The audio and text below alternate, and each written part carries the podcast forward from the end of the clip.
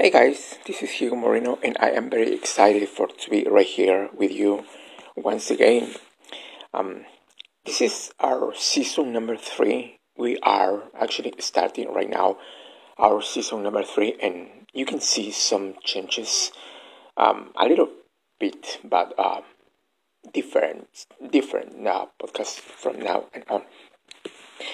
And, but the message is the same actually, the same message. I still keeping to talk about um, the many things that God has made in my life.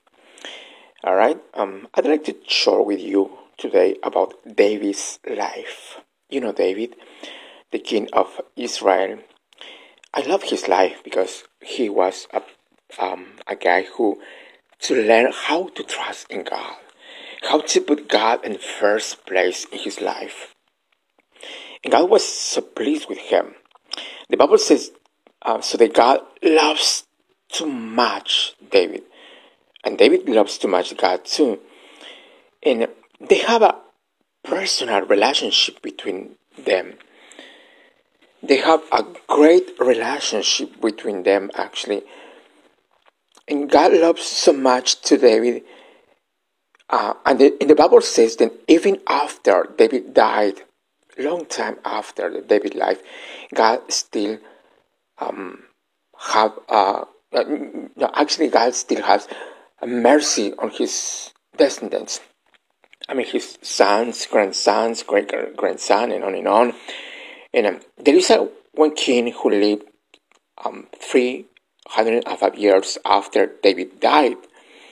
I can't remember the name, the king's name right now, but the Bible says God showed his mercy to him.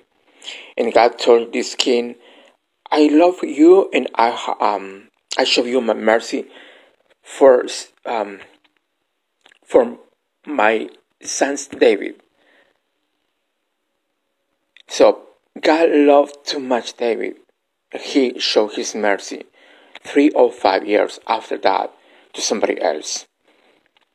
It told um, if things talks to me, so God is waiting for us.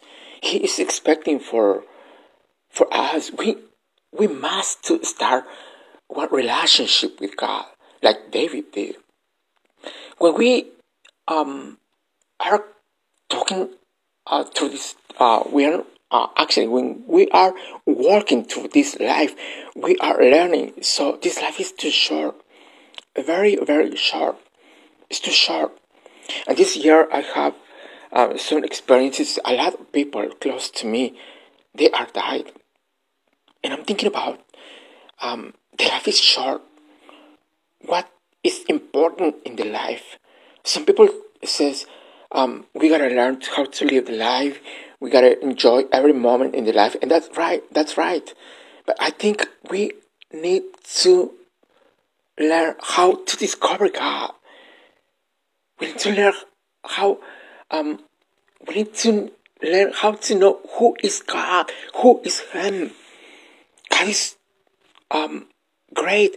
God, He is real in our life, and we every time when we discover Him more and more, we are learning more about His character, about His personality, about who is Him. When we discover who is God, our life changes. Our life changes. And when we are to finish our days in this, this earth, we are, and when we are ready for to go with God, it's a, something different because we are knowing who God is. It's important to have a personal relationship with God as David did. I invite you today to um to establish a personal relationship with him with God. And when you, when you discover Him more and more, your life is become to change. All right. Thank you so much, and I hope I hope to see you next time. Bye.